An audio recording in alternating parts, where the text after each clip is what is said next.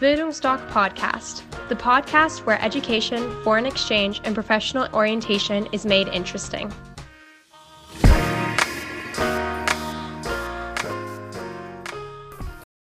Was meinst du, sind gute Noten immer noch entscheidend für eine erfolgreiche Bewerbung, für ein erfolgreiches Vorstellungsgespräch?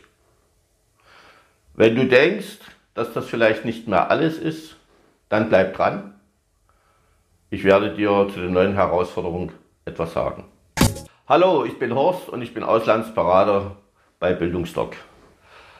Viele Unternehmer, die jetzt verstärkt ihre Kinder ins Ausland schicken, zum Beispiel zum Highschool-Jahr oder Work and Travel Freiwilligenarbeit, sitzen bei mir am Tisch und dann frage ich natürlich, nutze ich die Gelegenheit, lieber Unternehmer, was ist denn jetzt wichtig beim Vorstellungsgespräch?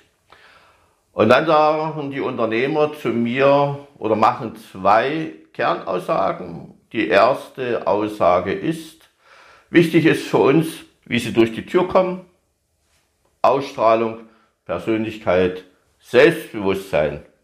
Sympathisches Lächeln fühle ich mal mit dazu, weil ich denke mal, das erhöht die Sympathiewerte. Die zweite Kernaussage ist Sozialkompetenzen, es wird von Jahr zu Jahr schwieriger, junge Menschen ins Team zu integrieren. Darüber könnte man nachdenken, warum das so ist, welche Veränderungen da eingetreten sind. Da möchte ich jetzt nicht weiter drauf eingehen, sprengt den Rahmen. So, dann frage ich die Unternehmer, wenn sie ihre zwei Kernaussagen getroffen haben, wie sieht es denn jetzt mit Zensuren aus? Viele Schüler opfern ihre wertvollsten Jahre oder ihre schönsten Jahre fürs Lernen. Und dann sagen die Unternehmer, Zensuren, bei mir nicht mehr. Oder die schaue ich mir an, aber die sind nicht ausschlaggebend. Weil keine Zensur sagt aus, was ihr für ein Typ seid. Ob ihr teamfähig seid, welche Werte ihr in euch habt, zum Beispiel Respekt vor alten Leuten oder äh, seid ihr diszipliniert, pünktlich, gewissenhaft? Kann man euch vertrauen? Und, und, und. Das sind alles Sachen, die eine Zensur nicht aussagt. Und ihr wisst ja selber, mancher Schüler sagt zu mir, ja, ich habe hier eine 4, ich komme mit den Lehrern nicht klar oder der Unterricht ist so blöd. Aber es steht eben eine 4 da. So, und der Unternehmer weiß auch, dass er nicht weiß, wie diese Zensur zustande gekommen ist. Ihr könnt ja auch eine Eins bekommen haben, weil euch der Lehrer sehr mag. Ich kenne das noch von der 10. Klasse. Ich hatte auch in manchen Fächern eine Eins dann, die ich mir vielleicht nicht so verdient hatte, aber ist egal. So, und dann frage ich die Unternehmer, was ist denn jetzt bei Ihnen wichtig, damit der Bewerber erfolgreich ist? Und dann sagt er, ich gucke mir an, wenn die Bewerbung kommt, ob in der Vita ein Auslandsjahr drin steht. Ein Auslandsjahr ist ein riesen Bonuspunkt und dann wird der Bewerber mit hoher Wahrscheinlichkeit schon fast mit Garantie zum Vorstellungsgespräch eingeladen. So, weil der Unternehmer das Auslandsjahr damit vergleicht, dass ihr belastbar seid. Und da er weiß, dass die Schulbildung für die Zukunft nicht mehr ausgelegt ist, da ihr ja in die Epoche reinwachst, die schon längst begonnen hat, künstliche Intelligenz und neue Berufe entstehen, wo ihr null Ahnung habt. Ich merke das auch immer, wenn ich gerade bei Schülern frage, künstliche Intelligenz und so weiter. Dann denken alle, die müssen Informatik studieren. Dem ist aber nicht so. Die Mittler zwischen Mensch-Maschine und Maschine-Mensch werden gesucht. Da gibt es die unterschiedlichsten Berufe und da wissen die Unternehmer, da müssen die in euch rein investieren. Die müssen euch das, dass ihr das anlernt, die müssen euch zu Lehrgängen schicken und, und, und. Und da wollen die natürlich junge Menschen haben, die belastbar sind, weil sie sagen, was nützt uns jemand, der sein Abi mit 1 gemacht hat, super Studienabschluss und der mit 30, 35 ausgebrannt ist, weil er nicht belastbar ist. Und wenn ihr belastbar seid, dann wird in euch rein investiert, dann ist es eben eine gute Investition. So denken Unternehmer. Man mag halten, wie man will, aber ein Unternehmen muss überleben. Und da sind eben nun mal auch äh, wirtschaftliche Aspekte sehr wichtig. Und damit werdet ihr konfrontiert, das sagt euch natürlich niemand in der Schule. Und aus dem Grund ist dieses Auslandsjahr so wichtig geworden.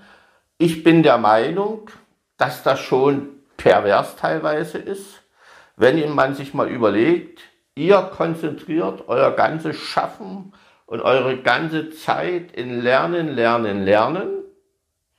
Das, was der Unternehmer beiseite legt, die Zensuren, weil ihr lernt ja, um gute Zensuren zu haben, weil ihr wollt natürlich auch den Eltern äh, die Erwartung der Eltern erfüllen und, und, und. So, und das, was die Unternehmer händeringend suchen, junge Berufseinsteiger mit Auslandserfahrung, mit entsprechenden Sprachkenntnissen, sprich Umgangssprache. Und die lerne ich eben nun mal nach, wenn ich ein halbes Jahr, besser noch ein Jahr im Ausland bin. So, das macht er nicht. Oder nur wenige. Das muss man sich mal vorstellen. Das, was gesucht ist, macht ihr nicht. Und äh, was immer mehr an Bedeutung verliert, darauf konzentriert ihr euch. Darüber lohnt es sich ja mal nachzudenken. Und äh, vielleicht das Letzte noch, ich will euch ja jetzt nicht total runterziehen, aber ich will euch ganz einfach mal die Wirklichkeit sagen. Wenn ich mit Hochschullehrern spreche, dann sagen die zu mir, die besten Studenten, die wir haben, die, das sind welche, die ohne Abitur studieren. Überlegt euch das mal. Hat den ganz einfachen Hintergrund. Mit drei Jahren Berufserfahrung kann man studieren, kriegt man Hochschulzugang. Die haben das Praxiswissen, die haben gewisses Alter, die sind reif, die haben teilweise Familie, also die haben sich ganz bewusst entschieden zu studieren, so, und die wissen, warum sie studieren. So, die haben auch eine 30% Studienabbrecherquote. Das ist alles irgendwo, ja, verrückt. Und aus dem Grund, wenn es euch interessiert, wenn du sagst, ich möchte hier was verändern, ich möchte mich auf die Zukunft einstellen, auch was künstliche Intelligenz betrifft, weil es wird hochspannende Berufe geben. Das kann ich euch versprechen. Kommt ganz einfach mal eine Stunde zu mir. Bringt gerne eure Eltern mit, weil für die Eltern ist das auch immer Neuland. Und dann äh, machen wir mal eine Beratung. Und dann werde ich euch mal zeigen, wie das alles möglich ist, auch mit Erasmus-Studium, wo ihr könnt äh, mit überschaubaren finanziellen Aufwand eine zweite Weltsprache lernen und, und, und empfehle ich euch auch, dass ihr einen Master im Ausland macht. Und dann schauen wir mal. Ich würde mich freuen, wenn wir uns persönlich kennenlernen. Meldet euch. Ansonsten verbleibe ich mit besten Wünschen bis zur nächsten Folge. Euer Horst.